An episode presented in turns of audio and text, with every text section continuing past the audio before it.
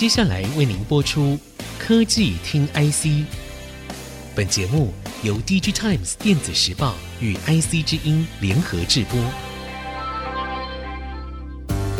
科技听 IC，掌握科技大小事，满足每一个求新、求知、求快的好奇心。这里是竹科广播 FM 九七点五，欢迎收听科技听 IC，我是节目主持人李立达。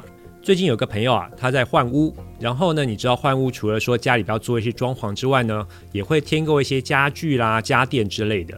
然后我们就在聊，他说啊，前两年他也有去看一些电视哈，本来要买的，后来没有买，趁这次换屋的时候想要换，诶，他就发现电视的价格在往下。然后他说前两年的时候价格还有点。微幅的往上，因为我们都知道电视价格是长期往下的哈。我就跟他聊说，哎，不止电视啊，电脑也是啊。你现在去买电脑的话，甚至有那个杀价杀得非常凶的状况。那这个状况为什么会这样呢？主要还是因为疫情的关系。我们都知道，这个疫情呢，会让有些人必须要隔离在家啊，或是居家工作、居家学习，所以呢，他们会需要更大的荧幕啊，然后。更好用的电脑，所以呢，他们在前两年呢就会去添购一些这些设备。那现在疫情逐渐的缓和，那很多人呢消费的方式也改变了，他们不是在窝在家里面追剧啊、玩电脑、啊，而是到户外去，或是他们现在呢需要实体的消费。通常呢，家庭的预算呢反而会呢花在呃旅游上面会比较多。那这样的结果呢，也造成了一些消费电子呢卖不好。那我们都知道，像是电脑啦，还有刚刚讲的这个电视，它最重要的一个关键零组件就是面板。那当这些消费电子卖得不好的时候呢，面板出货的状况一定也会受到影响。那我们今天就很高兴可以邀请到我们 DigiTime 电子时报的资深记者郭静蓉来到这里。静蓉呢，它是长期追踪面板产业的状况，他对面板产业是非常的熟悉。金融您好，立达好，大家好，我是 DigiTimes 的资深记者郭金融。好，今天，我们刚才聊到说，这个疫情前、疫情中间跟疫情后，现在算是后疫情的时代，这个面板的价格呢，或者是面板的状况，其实就随着疫情的波动而有很大的变化。你可以帮我们说明一下目前面板产业的状况到底怎么样？好，我们先从最近刚结束财报的那个第三季来说哈。其实第三季全球面板厂亏损的情况都非常的严重，呃，主要是受到疫情红利消退，还有总体经济出现疑虑的影响哦。所以终端的需求其实是有大幅的下降。那友达的董事长彭商让他就说呢，就是疫情。战争还有通膨，其实都是经济发展的杀手。那历史上从这三个变因哦，从来没有一起发生过，但是这一次却是连袂而来哦。嗯，所以在这样的前提底下呢，造成面板景气下行，然后是近十年来最严重的一次。近十年最严重。对对对，而且这次跟以往的状况其实是很不一样，因为以往的那个面板产业多数都是因为供给面扩产，所以。造成产能过剩所引起的一个削价竞争，然后造成面板厂亏损。对，因为前几年好像中国大陆的厂商扩产非常快嘛，哈。对，嗯，对，没错。然后，但是这次情况很不一样，是这次是终端的需求出现前所未见的断崖式的衰退。是，对。然后这种情况呢，因为其实比较少见，所以其实是需要比较长的时间才能够恢复的。哦，所以您刚才讲的是说。像经历过这种断崖式的衰退，近十年来都没有碰过。那所以这样状况不好的话，产能利用率就是工厂里面的设备所使用的比率，哈，应该也很低吧？很低哦。我们现在讲为什么会谈到产能利用率的问题哦？嗯、其实我们这个要先谈到面板价格，对。对 LCD 面板哦，电视面板价格是因为它已经经历过十五个月，超过十五个月的下滑时间了。嗯，然后它现在的那个价格都已经触及到材料成本，所以让面板厂陷入很严重的亏损当中哦。嗯，就是有一些大的大尺寸的面板，像呃韩国的乐金显示器，然后台厂的友达群创，是他们在二零二二年的第三季的时候，他们的单季亏损都超过新台币一百亿元以上，对，这其实是很巨幅的亏损。那中国面板厂呢，他们虽然有补贴的支持，对但是呢，其实呃，以全球最大的 LCD 面板厂京东方来说呢，它第三季扣除非经常性损益的净亏损哦，也达到人民币二十六点八八亿元。这是京东方，它过往其实基本上它是连续六年都是单季获利的，然后这是它首次陷入亏损的一个状态当中。是。那其他的像 TCL 科技啦，或是和辉啊，是维信诺啊、彩虹啊这些面板厂，其实都是处于亏损的一个状态。所以第三季对全球主要面板厂来说，其实基本上是没有旺季可言的。嗯、那谈谈产能利用率呢？最主要是我们刚刚有提过嘛，就是说受到战争、疫情还有通膨这些因素的影响，终端需求。很不好，基本上的话，第三季大多数的面板厂都是以消化库存为主，然后。品牌客户那边因为终端需求不好嘛，所以他们就大幅度的去看面板的订单。嗯，然后有些客户甚至以一到两个月都不进货的方式来做应运哦。一到两个月都不进货？对，不进货面板，所以你就知道这情况有多严重。对啊，真的很惨呢。对，很惨。哦。所以呢，所以第三季为什么大家都会亏损的很严重，就是一个很大的原因。那因为客户不下单嘛，所以你只能靠自己本身去自力救济。嗯，对。那面板厂它能够自力救济的方式，就是它以减产。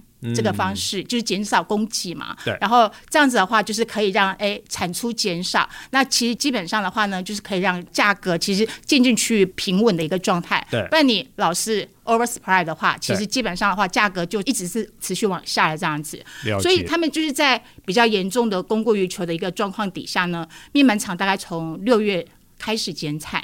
那一开始今年六月，对，今年六月，OK。那一开始减产的幅度其实。还没有很大，嗯、对，大家就想说啊，可以多生产一点，还是多生产一点？先观望一下，对，先观望一下。可是因为价格止不住啊，就是还是继续往下跌。对。然后呢，他们后来就觉得说情况真的不对，因为终端不拉货，然后他们生产了再多的面板也卖不出去，嗯、所以他们第三季的时候就已经开始比较大幅度的降低产能利用率。所以到九月的时候，大概全球主要面板厂的那个平均的产能利用率已经来到。六成多，嗯，那有一些厂商像是友达，它比较早减产，那它第三季的产能利用率就更只有达到五成多左右这样子而已。那你觉得这产能利用率还会继续往下降吗？以目前第四季看起来的话，其实情况是维持的。大概也是在六成到七成左右这个幅度而已，因为终端的需求啊，其实还是没有很明显的变好。嗯、那大家还是都一样是在打库存的一个状态。嗯，对，所以第四季的产能利用率其实还是不会很好。所以这个产能利用率这么低。呃，设备用的很少，也代表人力不需要那么多。那这样人的部分是不是他们也会做一些调整呢？是的，呃，丽达这个问题非常的好哦，就是因为面板厂它大幅的去减产，那所以那个产线的加动率其实就降很多嘛。是，因为这样子的话，其实就不需要太多人上班啦，啊。嗯、对啊，那不需要太多人上班的话，基本上的话，面板厂他们大概七月的时候就开始去鼓励员工休假。哦，七月就鼓励员工休假。对对对对，所以你就可以发现，其实。这一波电子产业景气修正以来，面板产业其实是第一个实施减产，而且是鼓励员工休假的一个产业哦。那我们以台湾的那个面板双虎来说好了。嗯友达呢，他鼓励员工休假的方式其实是呃，像黄金周的一个制度，就是说，哎，像在暑假的时候，那暑假是不是哎很多，比如说可能家人啊，或是朋友啊，会需要出去玩这样子。小孩放假。对，小孩放假，然后他们就会鼓励员工说，哎，你们可以趁着暑假的时候，然后哎多安排一些假期这样子。非常合理。对对对对对，只要是有家里有小孩的人，大家都会觉得嗯这个方式非常合理这样子。那多数来讲呢，就是他们用这样子的。一个方式去鼓励员工多休假这样子，然后群创呢，它是提出那种充电计划，鼓励休假方案了。它最主要是配合节庆，然后去要求员工去做一些连休或是特休假的一个消化这样子，像是中秋节。他不是就是有连续假期嘛？他就是希望说，哎，前面你可以再多休个一两天，或是后面可以再多休个一两天，这样子的方式把假期给拉长。对，对员工来讲，如果说，哎，基本上的话，他觉得他有一些规划跟安排的话，这其实是对员工来讲是有一定好处的。那群创的话，其实像他鼓励的话，就是像中秋节也是，然后那个国庆日。他们都有鼓励员工要延续假期，要去多休假这样子。那最近群创又开始启动第二波的鼓励休假的一个措施，然后最主要是配合年底的假期啊，就是像在耶诞节啦，或是在元旦啊，或是在农历春节的期间，然后就是除了原有的假期之外，也会鼓励说员工在休假的前后就是连休，然后把假期给延长。嗯，对。不过你刚才讲的休假不是无薪假嘛，都是有薪假吧？对，就是鼓励员工休假，就是自己的假，像特休假这些假，可以先把它休掉。所以像友达群创其实非常有良心的企业哦，你看自己。经历过这么十年来的这种寒冬，然后还会硬挺着，然后让员工休假，可是并没有采用无薪假的方式。不过好奇问一下，那如果说一些之前的员工他们没有那么多假怎么办？对，这是其实我们先谈到之前我们科技业界通常还看到的那个鼓励员工休假的一个状况好了哈，就是我们其实如果立达有印象的话，其实，在二零零八年，还有二零一零年，还有二零一五年的时候，其实那时候景气不好的时候，其实都有一些鼓励员工休假的一个情况发生哦。那其实一定业界比较深刻的、印象深刻的，其实是在二零零八年的金融海啸。就一开始的时候，其实也是鼓励多休假嘛。那但是后来就是演变成。比较大规模的一个无薪假，就所以那时候其实喧腾一时了。如果说大家其实还有印象的话，那个其实造成的震撼性还还蛮大的这样子。是。然后，但是目前的科技大厂呢，其实不太敢要任意启动无薪假了，因为最主要是这一波景气不知道什么时候能够回温嘛。对。然后，多数业者会采取现金至上的一个态度，所以鼓励员工休假呢，就可以避免你不用把那个特休假换成钱发给员工。那这样子公司就可以。可以保留更多的现金在手上嘛？那确实对。那另外一个方式就是，也可以尽量去避免晚一点，或是甚至不要对走到无薪假，或者是说裁员的一个地步，这样子。对，我觉得这也是算企业照顾员工一种方式啦。因为真的无薪假的话，对大家来说都非常的辛苦。不过我们这一段也聊到说，这个面板产业的现状。那其实人生起起伏伏啊，产业也是如此啊。面板产业真的会一路惨下去吗？广告之后，我们继续回来聊聊这个话题。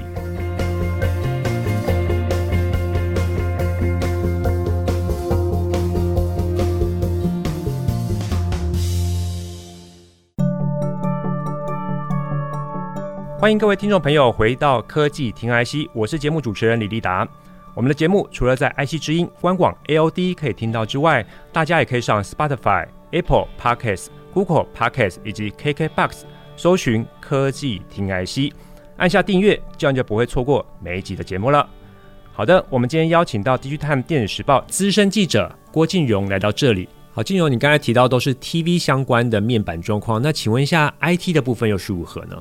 哦，对，那个 IT 的状况其实又跟 TV 的状况其实不太一样哦。我们一般来讲，IT 的面板就是包括像液晶监视器或是 notebook 等等的这些应用哦。其实目前来说的话，它的库存还是很高的。那友达的总经理柯夫人，他其实就说过呢，就是 IT 国际大厂哦，就是它第二季的库存其实还很高，有些品牌的库存周数甚至超过十周以上。嗯，但是目前还是有渐渐有在降低一个趋势了。但是如果说去跟呃 TV 比的话，整体的 IT 面板来说，目前库存还是高的。嗯，那 TV 面板的话，基本上第四季的库存大概都已经去化的差不多，所以它才有一些急单的出现嘛。但是 IT 面板的库存，如果说要去化完成的话，可能得要等到二零二三年。所以总体来讲的话，就是虽然目前 TV 面板涨价有成功，但是 IT 面板是没有涨价的。但是它的价格跌势其实已经有所收敛了，有所收敛。对，因为呃，IT 跟那个 TV 面板，他们在产线上的产能是可以移转的，这样子。对，所以当 TV 的面板价格开始降的时候呢，或者说已经持稳了，或者甚至涨价的时候，它其实就会影响到 IT 面板的一个价格的走势。所以综合以上的话呢，我们是这样子观察，就是说，如果面板要好的话呢，可能要等到明年，就是二零二三年哦。是。而且因为上半年还会再处于一个调整库存的一个阶段嘛，嗯、所以上半年要好，可能有一些困难。那明年的下半年可能会比较有机会，但是也是有人会担心像通缩的发生，像呃佳士达的董事长陈其宏呢，他就认为说明年通缩发生的几率可能会有三成。那如果是这样子的话，对，因为今年还在通膨哎、欸，对，呃，他说的是通缩哈，对，然后如果说这样子发生的话呢，可能接下来两到三年的时间都不会好，嗯，所以这个其实还是要观察整体总体经济的一个发展趋势来看。对，要看美国 FED 升息的状况如何，嗯。因为如果通缩再加上经济不景气这个情况的话，应该寒冬会更久哈。不过您刚才也提到说，像是 TV 啊，一些当 IT，IT 的话就是 PC 相关的嘛，对不对？嗯、监视器还有 notebook 相关的。OK，监视器跟 notebook 相关，确实啊，notebook 厂商都是说到明年下半年才会好，明年上半年应该还是一样很淡哦，尤其是今年。上半年算是旺季，所以明年上半年下跌的幅度会比较明显，因为机器比较高。那我想问说，像是三星，它是电视品牌龙头，那他怎么看？他是不是也觉得说，二零二三年是保守看待呢？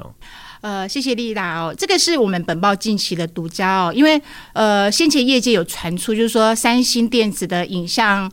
显示器事业部采购主管要在十月底或十一月初的时候来台哦。不过根据本报的了解，其实三星的采购主管就是他们已经在十月十七号的当周就已经在台湾跟面板双虎还有中国的面板业者会面了。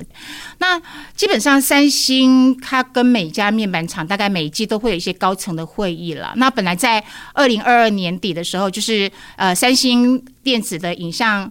显示器的事业部，这个我们会称之为 VD 哦，就是 VD 的采购主管，他就已经要在二零二一年底，去年底的时候，对对对，就已经要来台湾，但是因为刚好都有人确诊，所以取消了好多次，然后一直到。近期疫情比较缓和之后呢，十月中旬才真正的成型哦。那三星 VD 采购主管来台的目的呢，除了就是跟面板厂签订二零二三年的采购计划之外呢，调整面板采购策略，其实也是很大的一个重点哦。是。那他们最主要是希望能够增加对非中国面板厂的一个采购。那三星为什么制定这样子的方向呢？最主要就是因为中国它寡占 LCD 面板的那个局面，其实已经形成。了，他们现在基本上的话，就是在整体 LCD 的产能大概已经有占六成，然后逐渐往七成的一个方向去逼近了。那刚刚丽达也有提到，就是说，其实对品牌厂商来说的话呢，面板其实是很重要的战略物资嘛。一旦面板的供应都被单一个国家掌握的话，其实品牌业者很有可能会失去议价权。对，他必须要分散风险。对。就我们刚刚其实也有提到，就是说像十月、十一月电视面板它有涨价嘛，那这其实就是由中国面板厂所去领衔发动的。那后来确实是也有涨价成功。除了这个之外呢，像中美科技战嘛，其实还是持续在进行，而且有越演越烈的一个趋势。那地缘政治影响商业行为也越来越大嘛，所以呃，三星大家就会担忧中国那边去掌握全部的一个面板这样子，是是是。那至于二零二三年的那个三星的那个电视的出货目标呢？呃，我们先从二零二二年说起好了。嗯，三星本来是对二零二二年，就是今年的那个电视销售，其实蛮有期待的。然后电视销售目标一度曾经上看。四千七百万台到四千八百万台，OK，甚至还一度喊到四千九百万台的水准，这其实是很高的一个水准哦。嗯、但是，呃，我们也都知道今年的总经济不太好嘛，对，好，然后所以就是售呃实际的销售其实是不如预期的。那三星二零二二年虽然还没有过完，但是基本上的话呢，就是他们大概有预估说，实际的销售量大概是只有落在三千八百万台到。三千九百万台左右，也就是说，跟原本的目标差了将近有一千万台的水准，嗯，所以你就知道那个下修幅度其实是很高的。的对，嗯，至于二零二三年的三星的电视销售目标呢，他们目前是定在四千万台。嗯，对，跟今年的实际销售目标来相比的话，其实增加的并不多。嗯，也就是说，其实基本上三星它对于二零二三年的电视展望其实是。相当保守的，啊，他们并没有设立很高的一个期望值。嗯，那其实除了三星之外，其他的品牌业者也因为二零二二年实在是上冲下洗的太厉害很严重啊，对啊，对，很严重。然后所以多数的业者都没有达到实际的销售目标，所以大多数的电视品牌业者，他们对于二零二三年其实也都不敢太过于照进哦，所以他们大多数设立的目标，大概就是比二零二二年的实际销售增加一点点而已。所以大家看起来也是都是小心小心翼翼啊，步步为营这样。确实确实，因为现在的状况实在是很难预测啊。对，很难预测哦。而且刚才你在讲说，根据你的独家嘛，哈，我们之前《电子时报》也写了一个很棒的独家，就是关于这个三星来台湾找友达跟群创的这个事情哈。友达跟群创现在除了中国的面板厂之外，应该是唯一在生产 LCD 面板的厂商了，因为韩国的厂商都已经退出了这个市场嘛，哈。可是我们知道说，这两位我们称为台湾面板双虎哈，他们除了在消费电子在积极持续布局之外，好像在其他部分也有很大的斩获，包括了像是汽车啦这些部分，对不对？对，我们刚刚其实有提到，就是说目前全球的 LCD 面板的态势，其实大致上都已经底定了嘛，哈，就是中国大陆几乎寡占了整个 LCD 的面板市场。然后目前就是我们刚刚有提到，就是说，哎，大概现在中国大陆的产能的市占率大概已经高达六成，然后日后会往七成去逼近，因为他们还是不断的在扩产当中，只是扩产的幅度没有像之前那么积极的这样子。那南韩面板厂他们是选择要退出 LCD 市场的。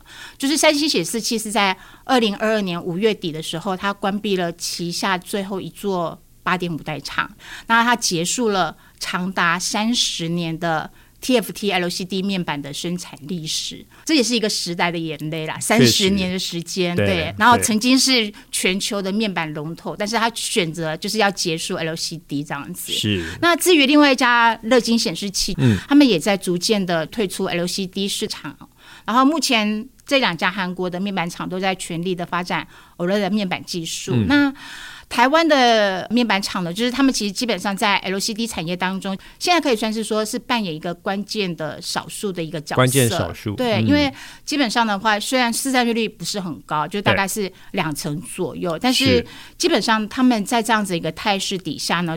都有积极的去往一些高附加价值的方向去做转型，是的，而且也都有在做一些呃，比如说像场域经济嗯。的事情这样子，嗯、像比如说他们会主要去朝智慧零售，或是智慧医疗、嗯、那智慧移动跟智慧娱乐等等这四大场域去做一些开创价值型的一些服务，嗯。透过这样的方式呢，面板双虎就有机会可以找到新的一个出路哈，不是只能在 LCD 面板上面跟中国大陆的厂商拼价格。金融，你刚才提到说面板双虎都在布局一些场域的商机，可不可以帮我们说明一下有哪些场域商机呢？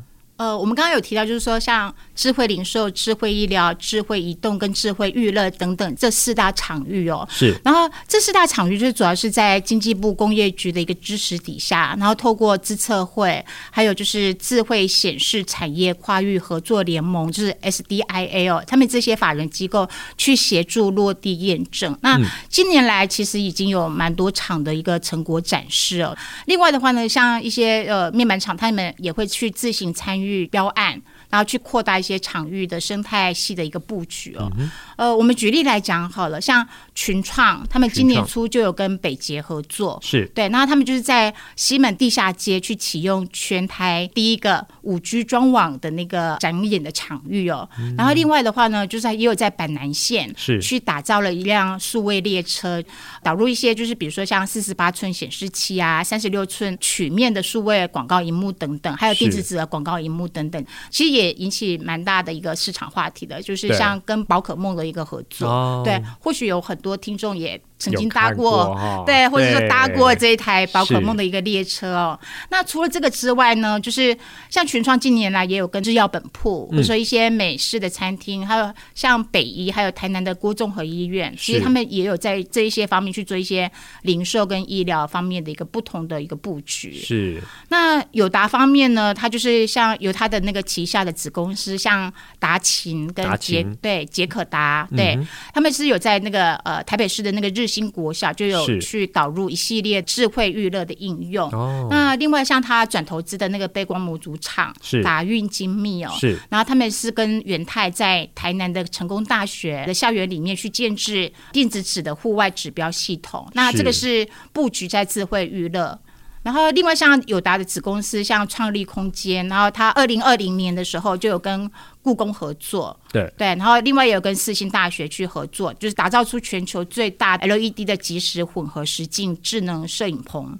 另外的话呢，还有承接这个全家便利商店，就是全台大概四千家店铺的那个云端数位内容的公播管理系统。然后这些其实都是很明显的一个案例哦，所以如果说我们去观察显示器厂商在这些智慧场域的布局呢，其实我们可以发现到说，其实已经不是走过去那种单打独斗的一个模式，是，然后而是在像面板啊、模组啊、电子纸啊，还有系统整合这些方面领域，他们都有各自的方式去进行哦，所以他们比较倾向是。用打团体战的方式，打群架的方式，对，然后去抢攻那个数位生活底下的一个智慧商机哦。未来应该看起来也蛮有机会打入国际市场的。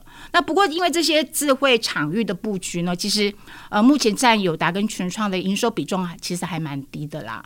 面板厂之所以这样子做呢，是他们希望说可以将营运的能量，其实不只是面板之外，也可以延伸到其他的上下游去，进一步可以抵御像面板景气循环波动，因为。面板的景气循环波动都很大嘛，要就是大赚，要么就是大赔这样子。对，他们希望就有这样子的方式去抵御景气循环波动的一些影响。那也希望说可以这样子增加一些获利的机会，那进一步提升他们自己的价值，这是他们在努力的方向。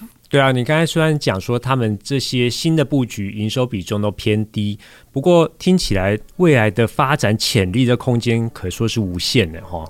像是您刚才讲说，呃，包括了智慧的医疗、智慧的零售这些未来的应用，其实是非常的广泛啊，所以对这些厂商来说，其实是非常好的机会。好的，我们今天很高兴可以邀请到低碳电视报的资深记者郭敬荣来到现场参与今天的讨论，也让我们科技听 IC 的朋友们能够听到这些宝贵的看法以及意见。我是节目主持人李立达，我是郭敬荣，下周同一时间我们再会，谢谢，再会。本节目由 DigiTimes 电子时报与 IC 之音联合制播。